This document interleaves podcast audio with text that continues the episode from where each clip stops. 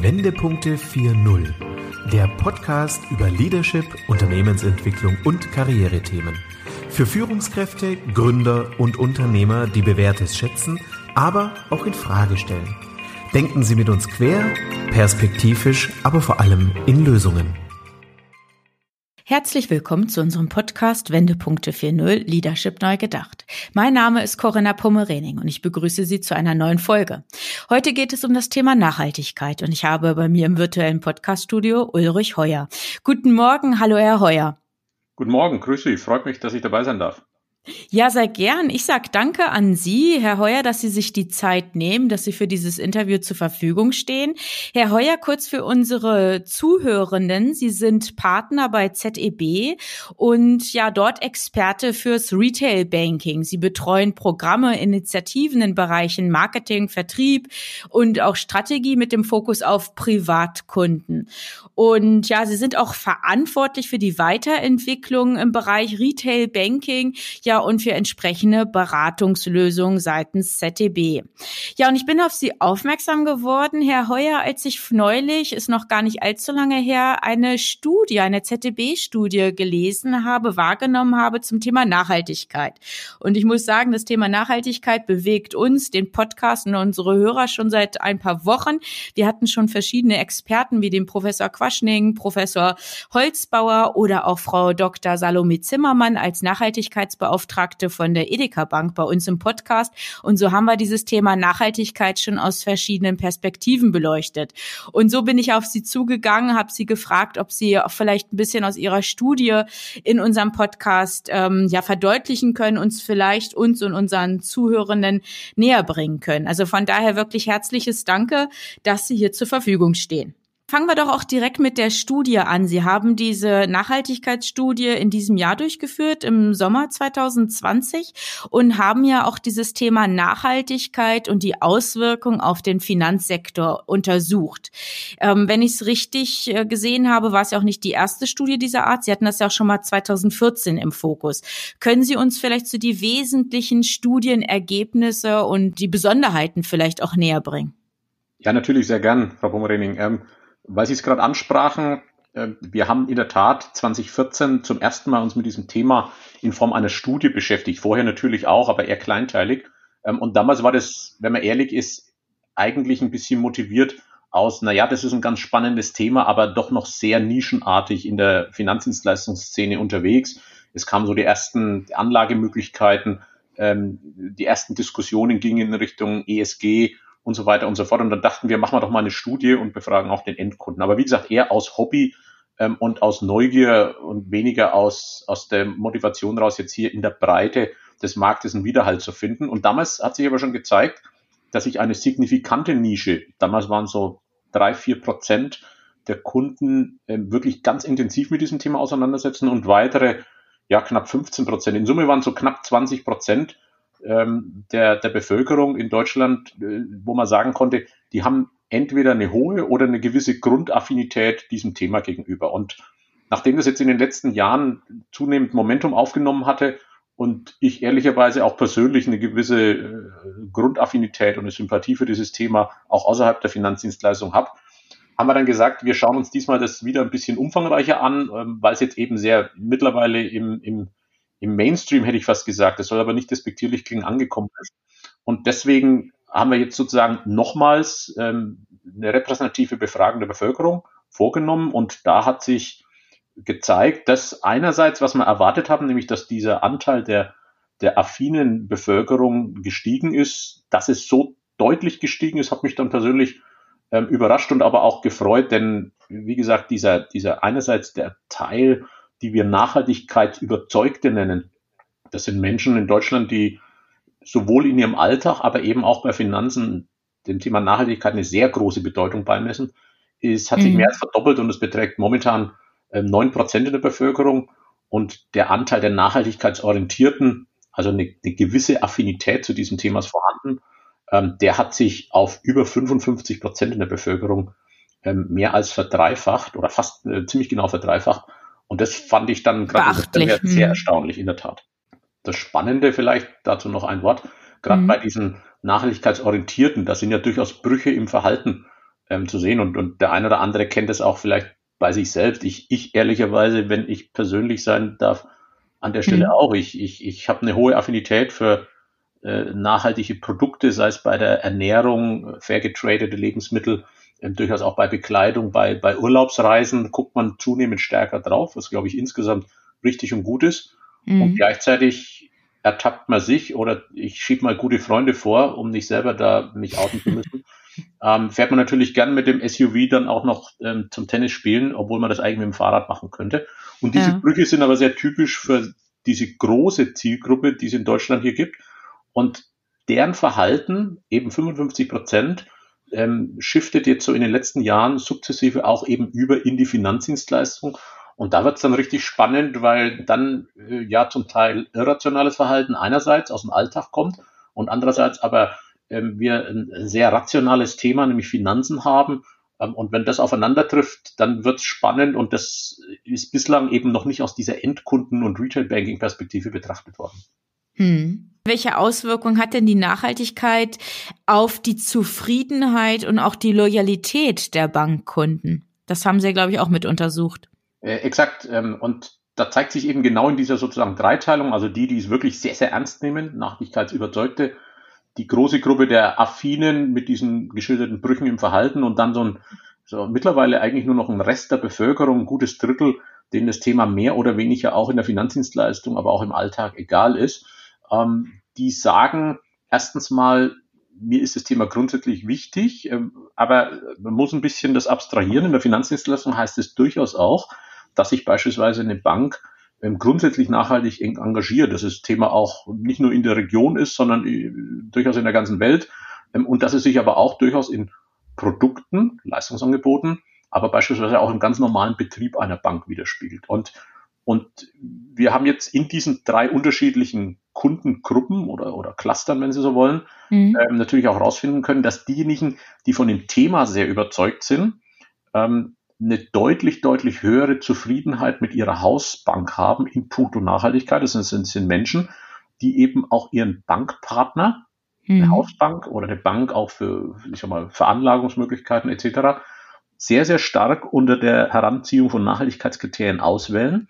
Ähm, die tun es ganz aktiv und sind damit mit diesen Instituten ähm, deutlich höher zufrieden als beispielsweise jetzt andere Zielgruppen, die eben weniger affin sind, ähm, die dem Thema zwar Bedeutung beimessen, aber eben nicht in der, in der Höhe und damit auch es in der Wichtigkeit nicht in der Form einfließt. Man muss aber dem gegenüberhalten, das ist jetzt nicht nur ein, ein Riesenkorb voll Chancen, ähm, sich sozusagen nachhaltig zu positionieren. Das sind auch sehr kritische Kunden, denn je, je, je stärker die Affinität da ausgeprägt ist, desto höher ist die Messlatte. Und äh, wenn ich dann als Bank diesen Kriterien ähm, nicht, nicht komplett entspreche, dann steigt natürlich auch die Wechselbereitschaft dieser, dieser Kunden im gleichen Maße an. Also wir haben in der Gruppe der Nachhaltigkeitsüberzeugten eine wesentlich höhere, nämlich mit über 40 Prozent ähm, ähm, akkumulierte Wechselbereitschaft aufgrund von Nachhaltigkeitsthemen. Das heißt in dem Fall, wenn ein Bankpartner gegen Nachhaltigkeitskriterien oder die generelle Wahrnehmung, Wahrnehmung zum Thema Nachhaltigkeit verstoßen würde. Und damit mhm ist die bewusste Entscheidung der Bank einerseits eben sehr zufriedenheitstreibend und auf der anderen Seite ein gewisses Risiko, wenn man das nicht wirklich, dieses Versprechen äh, nicht tatsächlich erfüllen kann. Jetzt kann man sagen, ja, das ist ja immer so, wenn ich was im Markt verspreche als, als Value Proposition und, und das nicht halten kann, dann habe ich ein Problem. Das ist richtig. Das ist aber beim Thema Nachhaltigkeit in deutlich, deutlich verstärkter Form mhm. der Fall. Das heißt, ich muss wirklich das liefern, was ich verspreche. Ja, Herr Heuer, wenn ich auch vielleicht mal so aus meiner Wahrnehmung vielleicht auch berichten kann oder wie vielleicht auch die Frage an Sie, wie Sie es äh, draußen wahrnehmen. Ähm, es gibt ja auch Unternehmen, die das so wirklich als, ja, ich sag mal, als Marketingausrichtung jetzt auch nutzen. Das ist quasi so dieser nachhaltige Anstrich von außen, aber es ist nicht ganzheitlich wirklich im Unternehmen verankert. Das ist ja auch genau das, was diese nachhaltigkeitsorientierten ähm, Kunden dann vielleicht auch abstrafen würden. Ne? Das wäre ja dann äh, wahrscheinlich ein Auslöser, um eine über einen möglichen Wechsel dann wieder nachzudenken, wenn ich dann als Verbraucher merke, hm, das hat jemand nur aus äh, Marketinggründen vielleicht auch genutzt, um bestimmte Versprechen äh, zu demonstrieren, aber es wird nicht in allen Bereichen der Bank dann auch tatsächlich umgesetzt. Exakt so ist es, wie Sie sagen. Und, und vielleicht zwei Facetten zu diesem Thema. Das eine ist der, der reine Marketing-Anstrich, mhm. hinter dem, hinter dessen Fassade sozusagen kein echte Leistung steht. Ähm, das fällt sehr schnell wie ein Kartenhaus in sich zusammen, denn ähm, ich darf an gerade erinnern, die, die, die Größe der Zielgruppe, wir reden hier, wie gesagt, ungefähr über zwei Drittel der Bevölkerung, hat eine hinreichend große Affinität zu diesem Thema, dass ihnen dieses Thema bei der Wahl des Bankpartners entweder nur normal wichtig oder eben sehr wichtig ist. Und das bedeutet, dass wenn ich, wenn ein Anbieter hier rein eine Marketing, ähm, eine Marketing-Rakete zünden würde, ohne dass irgendwas dahinter wäre, würde das sehr schnell auffallen und damit äh, wäre das, wäre wär sozusagen der negative Effekt durch die Größe der Zielgruppe substanziell. Mm. Das zweite ist, ähm, wenn man jetzt mal über das reine Potemkinsche Dorf aus Nachhaltigkeitsgründen hinausgeht und sagt, ähm, und das, das findet man ja durchaus auch in, in der Literatur, das findet man in Diskussionen immer wieder, das ist so die Frage des, des Greenwashings, ähm, mm, genau. Ja. Schlagwort. Ähm, das heißt ja im Endeffekt, ich mache so das Mindeste, das mache ich aber ordentlich, ja, also ich, ich mache kein Potemkinsches Dorf, ich, ich schwindel nicht was vor, sondern ich mache das Mindest erforderliche, was mich vielleicht die Gesetzgebung, der Regulator zwingt oder was so in der Bevölkerung als Mindeststandard vielleicht sich irgendwann mal etablieren wird und mehr aber auch nicht. Das heißt, ich erfülle regulatorische Pflichten, ich mache die Mindestkommunikation, unternehmerische Sozialverantwortung äh, und so weiter, aber keinen Deut mehr. Ähm, dann ist das in sich geschlossen eine faire Proposition, weil man verspricht gar nicht mehr. Mhm. Und gleichzeitig glaube ich, ähm, oder hätte zumindest die Hoffnung, dass jetzt diese Endkundenbefragungen, zumindest im Retail Banking, in die Richtung zeigen, dass äh, die, die, die, die Zielgruppe, die auf sowas anspringt und der sowas ausreicht, ähm, im Schrumpfen begriffen ist. Und mhm. das stimmt mich persönlich einerseits hoffnungsfroh aus grundsätzlichen Überlegungen und andererseits zeigt es, andererseits zeigt es, dass eben das an dieser Stelle nicht mehr möglich ist. Wir reden dann im Zweifel, wenn man jetzt andere Aspekte betrachten würde, wie eine reine Asset Management ähm, Kategorisierung oder die Identifikation von Risiken in Kreditportfolien oder im, im Corporate Banking, im, also im großvolumigen auch Kreditgeschäft mit, mit Unternehmen. Ähm, da kann es unter Umständen nochmal andere Facetten sein, aber wir haben ja hier einen Fokus eher aufs Retail Banking, aufs Endkundengeschäft, ähm, wo auch nicht alles rational abläuft. Und da, glaube ich, ist das Thema äh, ich tue nur das Mindeste und keinen Deut mehr. Aus meiner Sicht äh, zeigt sich die Endlichkeit dieser Strategie ab. Mhm. Ja, wir kommen gleich nochmal auf das Thema auch Regulatorik, da werden wir vielleicht auch so ein mhm. bisschen einen Ausblick geben. Ähm, Herr Heuer, vielleicht nochmal so zu dem Punkt, sind denn auch Bankkunden bereit für diese nachhaltigen Leistungen eines Kreditinstituts, entsprechend hier die Hausaufgaben gemacht hat ähm, und entsprechend nachhaltig agieren in allen Unternehmensbereichen? Sind diese Bankkunden dann auch bereit, mehr zu bezahlen?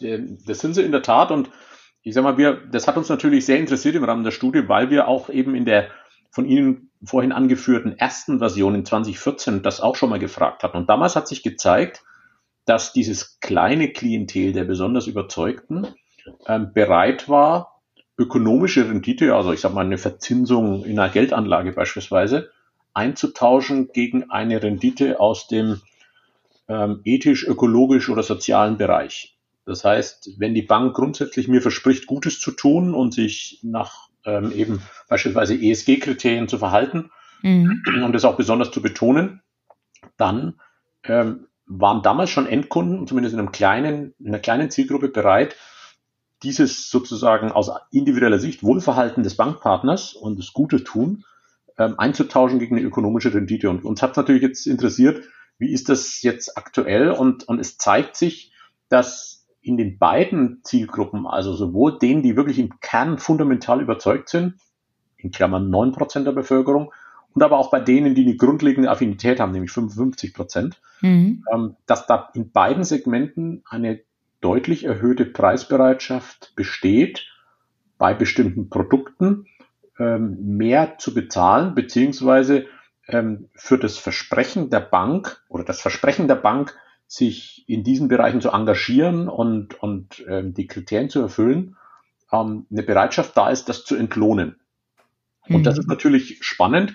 Wir haben das versucht aufzusummieren in einem Retail-Banking-Markt in Deutschland, der seit Jahren mit sinkenden Ertragspotenzialen zu kämpfen hat, weil das Zinsniveau quasi ins Negative rutscht, weil mhm. durch Digitalisierung Margen äh, verengt werden, weil der Wettbewerb deutlich zunimmt, ist das eine der wesentlichen und, und zentralen Lichtblicke. Wir rechnen ähm, nach unserer Studie, nach ersten Überschlä Überschlägen pro Jahr mit einer knappen Milliarde, so ungefähr 800 Millionen Euro an zusätzlichen Ertragspotenzialen, allein durch die Mehrzahlungsbereitschaft der Bevölkerung in diesen Zielgruppen. Mhm. Das wird, wenn Sie mir eine Randnotiz noch, noch gestatten, noch Klar. zusätzlich ergänzt durch ein weiteres Potenzial, in dem auch die Art der Geschäfte an manchen Stellen zunehmen werden. Das heißt, Verhandlungsmöglichkeiten, ähm, in dem große, in denen große Investitionen ähm, auf der auf der gewerblichen Ebene auch vom Endkunden äh, finanziert werden müssen oder durch grundsätzliche Finanzierungsprogramme so auf EU Green Deal Ebene. Das muss sich ja irgendwo auch wieder runterbrechen und finanziert werden. Und das wird mit Sicherheit auch zum Endkunden gelangen. Auch aus diesem Effekt rechnen wir mit ungefähr 800, 900 Millionen, sodass wir in Summe sowohl durch die Mehrzahlungsbereitschaft des Endkunden als auch durch zusätzliche Geschäftsmöglichkeiten für den Gesamtmarkt in Deutschland pro Jahr mit roundabout 1,5, 1,6 Milliarden Euro an zusätzlichem Ertragspotenzial im Markt rechnen. Und das ist, wie gesagt, in einem Gesamtmarkt, der ungefähr knapp 50 Milliarden groß ist, aber eher stagniert und eher ein bisschen zurückgeht, schon ein positiver Lichtblick. Ja, das denke ich, vor allem bei den düsteren Prognosen, die man ja fast tagtäglich für den Finanzsektor oder über den Finanzsektor liest. Und ähm, jetzt gerade auch in diesem Corona-Kontext beispielsweise oder Digitalisierung, Sie haben ja all die Themen angesprochen, ähm, ist das, glaube ich, mehr als ein Lichtblick und dann vielleicht auch tatsächlich ein Stück weit auch Antrieb, dass eine Bank sich aktiv, ein Kreditinstitut sich aktiv damit auseinandersetzt und das dann vielleicht auch wirklich ja proaktiv dann auch für sich nutzt und nicht wartet, bis die Regulatorik herkommt. Kommen wir, glaube ich, zu unserem nächsten Themenblock. Sie hatten es ja eben schon mal so mit angerissen. Die Regulatorik hat ja jetzt hier auch schon in letzter Zeit ein Stück weit den Rahmen verändert, so dass Banken auch in gewisser Weise ja gefordert sind, ihren Klimaschutzbeitrag in, in Teilen schon mit zu erfüllen. Können Sie uns das so ein bisschen konkretisieren? Wie unterstützt die Regulatorik ganz konkret diese Klimaschutzmaßnahmen im Finanzsektor? Ja, gerne. man muss dafür sich eins ähm, in, im Vordergrund äh, oder noch ins Gedächtnis rufen. Ähm, in vielen, ich sag mal, wirtschaftlichen Krisensituationen der letzten Jahrzehnte waren Banken ja eher, ich sag mal, Ursache ähm, der Krise oder zumindest auf der Problemseite gestanden. Mhm. Ähm, wenn wir jetzt, ich möchte nicht von der Krise sprechen, um Gottes Willen, da haben wir durch eine Pandemie momentan noch genug zu tun, aber wenn wir, wenn wir die Herausforderungen aus dem Climate Change und aus aus dem Thema Nachhaltigkeit ganz generell für die nächsten, ich sag mal, fünf bis zehn Jahre sich anschaut. Ähm, und die Politik beginnt ja Gott sei Dank ähm, eine gewisse Awareness für dieses Thema aufzubauen und, und die in Europa Gott sei Dank ein bisschen höher als in anderen Kontinenten. Also von daher ähm, geht es ja viel zu langsam, aber trotzdem in eine gewisse positive Richtung. Und was der Regulator, zumindest auf europäischer Ebene und dann auch runtergebrochen auf den, auf den einzelnen Ländermärkten Gott sei Dank erkannt hat, ist, dass die Finanzindustrie Industrie hier eine wichtige Schlüsselfunktion hat, nämlich ähm, die, die großen Investitionsbedarfe, die ja äh, pro Jahr äh, ungefähr allein auf Deutschland runtergebrochen ähm, ähm, knapp 200 Milliarden Euro sind. Ähm, wenn, allein zum Erreichen der, der Klimaziele bis 2050 sind substanzielle Investitionen Jahr für Jahr in den nächsten eben Jahrzehnten erforderlich. Und dafür braucht es natürlich eine leistungsfähige Finanzdienstleistungsindustrie, um genau hier ganz, ganz wichtige ähm, Transformationsansätze zu entwickeln und auch diesen Prozess sehr stark zu begleiten. Und deswegen ähm, wird diese Schlüsselfunktion sozusagen der Branche ähm, sehr, sehr stark herausgestellt. Man muss beispielsweise Risiken in Kreditportfolien künftig viel besser unter dem Aspekt der Nachhaltigkeit ähm, betrachten. Das ist auch im Übrigen ein Eigeninteresse von Banken. Ähm, es gibt äh, ja die Unterscheidung einerseits zwischen Transitionsrisiken, das heißt, gibt es durch beispielsweise gesetzliche Regelungen ähm, oder auch durchaus einen gesellschaftlichen Konsens plötzlich andere Bewertungen von Risiken oder auch von Assets. Also nehmen Sie bloß das Beispiel vor etlichen Jahren, als man in Deutschland durch die Katastrophe in Japan plötzlich gesagt hat, wir, wir steigen aus der Kernkraft aus. Damit ist natürlich eine Branche, ähm, nämlich der Energieerzeugung über Kernkraft und mhm. derjenigen, die dafür Kraftwerke herstellen, ähm, von heute auf morgen die Geschäftsgrundlage langfristig entzogen worden. Das sind grundsätzliche gesetzliche Regelungen, gesellschaftliche Strömungen, die ähm, Neubewertungen von Assets, aber auch von Risiken erforderlich machen. Und auf der anderen Seite haben sie physische Risiken wie zum Beispiel Wetter, ähm, Wetter äh, veränderte Wetter- und Klimadaten mhm. etc., die alle am Schluss über Risiken auf Kreditrisiken einwirken und damit eine Situation der Bank deutlich verändern können. Das müssen Banken zukünftig viel, viel stärker aufgreifen. Sie müssen beispielsweise auch eine Nachhaltigkeitsstrategie ähm, in den nächsten Jahren aufbauen und, und formulieren. Mhm. Ähm, und es hat aber auch ganz operative ähm, Auswirkungen für den Endkunden, denn ab nächsten Jahr ist es schlicht und ergreifend notwendig, dass beispielsweise auch bei Anlageberatungsprozessen, das heißt wiederum bei unserem zu Beginn gestarteten Endkunden, der möglicherweise nachhaltigkeitsaffin ist, dass diese Frage bei der Anlageberatung systematisch mit erörtert, abgefragt und dann in die Entwicklung eines Anlagevorschlags mit verarbeitet wird. Das heißt, wir sehen momentan schon Regulatorik auf unterschiedlichsten Ebenen greifen, sei es auf der Gesamtebene, ich sage mal für den europäischen Markt und für, für auch multinational agierende Finanzdienstleister in, in jeden Facetten und auf der anderen Seite aber auch mit Regelungen, die am Schluss Otto Normalverbraucher betreffen, wenn er mit einer Bank über Veranlagungsmöglichkeiten spricht. Und das ist jetzt bei allem Schimpfen auf die Regulatorik der letzten Jahre, was ja so ein Stück weit in Mode gekommen ist, eigentlich was, was glaube ich schon in eine vernünftige und gute Richtung zeigt. Ja, und auch konsequent ist, ne, wenn wir in den ja, Gesamtkontext das Ganze auch mal reflektieren. Ja. ja. Mhm. Damit ist jetzt noch nicht gesagt, dass jede einzelne regulatorische Initiative wirklich genau auf den Punkt ist und wirklich optimal greift. Aber ich glaube, an der Stelle ist das Bemühen ähm, jetzt gar nicht so dumm und, und zielt in die richtige Richtung. Mhm. Ja, vielen Dank für die Ausführung. Herr Heuer, wenn jetzt ein Kreditinstitut, eine Bank, eine Sparkasse sich aktiv damit auseinandersetzt, im Top-Management vielleicht auch schon so ein gewisser Konsens dazu herrscht, was empfehlen Sie denn, was sind denn so wesentliche Handlungsschritte, um diese Transformation zu mehr, hin zu mehr Nachhaltigkeit ähm, dann auch wirklich zu gestalten und auch in der Organisation zu verankern? Ja, auch da gibt es natürlich äh, wahnsinnig viel verschiedene Ansatzpunkte und, und Hebel die ein Institut insgesamt ähm, von der Spitze beginnen bis zum bis alle Mitarbeiter betreffend tatsächlich ähm, tun können und angreifen können. Ähm, und das ist natürlich schon in vielen Bereichen hat es schon begonnen. Ähm, der Endkunde merkt es eben gerade angesprochen, beispielsweise im Veranlagungsbereich, dass es mittlerweile natürlich üblich ist, dass ich Anlagemöglichkeiten, sei es Fonds beispielsweise oder auch andere Möglichkeiten, habe, die in ähm, zumindest ESG-konforme Investitionsmöglichkeiten gehen ähm, und dies mir als Endanleger zumindest ermöglichen, bei der Geldanlage darauf zu achten, erstens aus einem gewissen ökonomischen Interesse, ich habe mhm. die Risiken angesprochen, und auf der anderen Seite auch meiner persönlichen Überzeugung folgend, eben das, mein Geld so anzulegen, dass diese Kriterien da entsprochen sind. Das, glaube ich, ist mittlerweile Standard. Ähm, wie gesagt, in der Regulatorik wird es auch ab nächsten Jahr kommen. Ähm, und das muss jeder Finanzdienstleister machen. Dass das manche deutlich stärker machen oder manche vielleicht sogar ausschließlich in diese Richtung gehen, ähm, ist auch positiv und zeigt ja, dass durchaus die Positionierung früher in einer Nische mittlerweile durchaus mit einem breiten Konsens unterlegt sinnvoll und ökonomisch auch durchaus erfolgreich sein kann.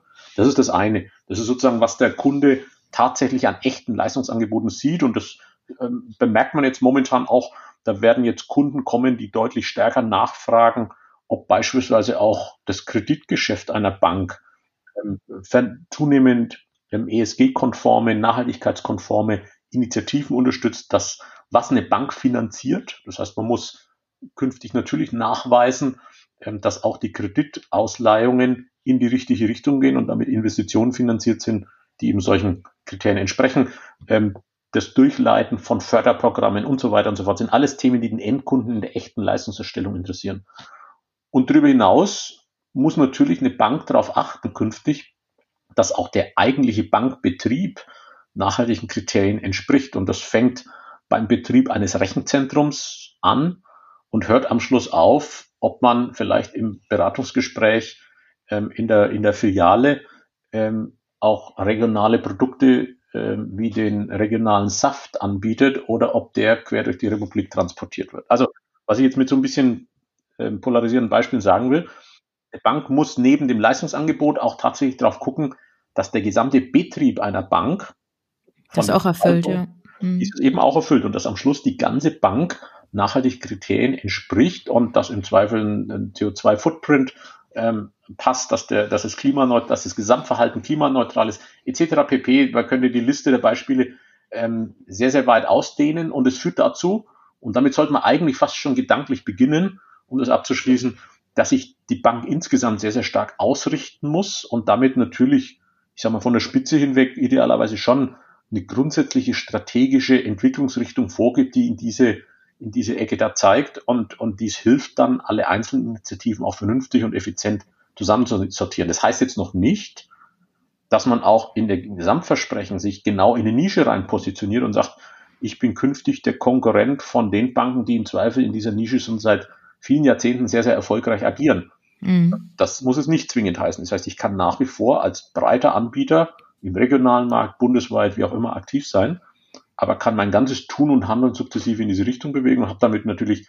sehr, sehr viel zu tun einerseits, aber eben auch in der Wahrnehmung des Endkunden durchaus Chancen, hier positiv wahrgenommen zu werden. Ja, ich denke, wir sollten das wirklich von den Chancen auch an der Stelle beleuchten. Das haben Sie vorhin wunderbar ausgeführt und das rundet ja jetzt nochmal auch Ihre Ihre Schilderungen und auch Ihre Studienergebnisse insgesamt ab. Also vielen Dank dafür, Herr Heuer.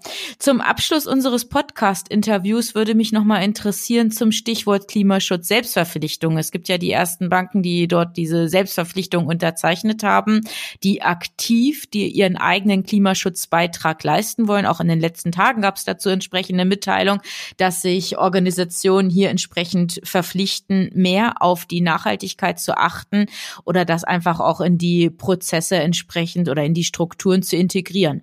Wie ist denn Ihre Einschätzung? Welche Entwicklung werden wir in den nächsten Jahren, vielleicht jetzt auch auf 2021 gerichtet, was werden wir dort im Finanzsektor sehen? Ähm, also zunächst mal ist es ja erstmal, glaube ich, gut und lobenswert, wenn, wenn diese äh, sukzessive steigende Anzahl an, an Instituten äh, sich solchen Verpflichtungen unterzieht und es damit auch nach außen dokumentiert, das Thema sehr ernst zu nehmen. Das kann man mhm. jetzt im Einzelnen auch kritisieren, dass es nicht weit genug geht und das überlasse ich aber, ich sag mal, denjenigen, die sich da in besonderem Maße engagieren mit ganz viel Herzblut und, und deren Engagement auch durchaus zu würdigen ist. Nichtsdestotrotz, ich, ich werte das schon als, als positiven Schritt.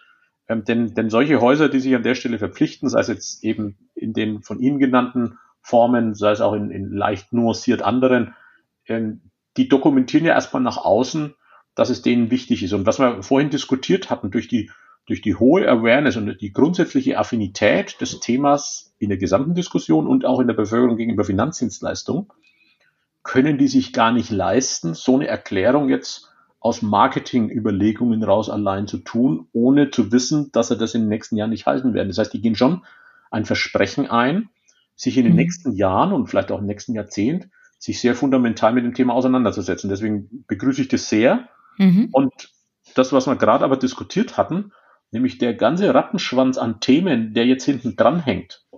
Und der Teufel steckt dann eben doch im Detail, nämlich ist mein Angebotsspektrum, erfüllt es jetzt schon ESG-Kriterien oder was ist mein, was ist mein Veränderungspfad, mein Change-Pfad in, in, meinem, in meiner eigenen Bank, um genau diese Veränderung, die ich jetzt hier verspreche, im nächsten Jahr ein bisschen konkreter zu gestalten, im übernächsten Jahr tatsächlich erste Ergebnisse zu liefern und vielleicht in fünf Jahren das abzuschließen.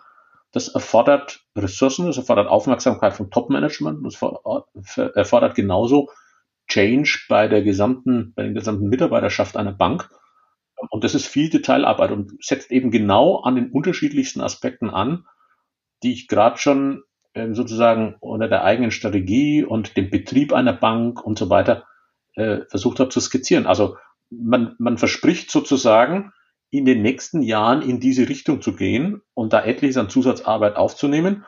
Und ich habe schon die Hoffnung und, und so wie meine Gespräche ich interpretiere, bin ich mir relativ sicher, ähm, Bankmanagement tut es nicht aus Jux und Dollerei oder wegen einem schnellen Marketingerfolg, sondern aufgrund eines ernsthaften Interesses und aber auch aus einem ökonomischen Rational weiß ich das, und das haben wir versucht, so mit der Preisbereitschaft, mit anderen Aspekten zu, zu, zu skizzieren, auch ökonomisch in den nächsten Jahren hoffentlich rechnet.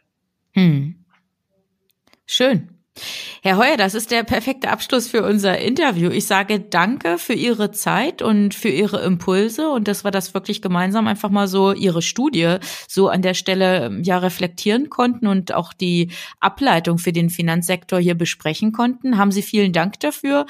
Und ja, dann wünsche ich Ihnen bei Ihren Projekten, die ja auch sehr stark auf das Thema Nachhaltigkeit im Retail Banking ja abzielen, ganz viel Erfolg. Herzlichen Dank, habe mich sehr gefreut. Ihnen natürlich auch viel Erfolg. Danke. Vielen Dank, Herr Heuer, alles Gute auch für Sie. Und an Sie, liebe Zuhörerinnen, bleiben Sie gesund, bleiben Sie in diesen Tagen vor allem auch zuversichtlich. Bis bald.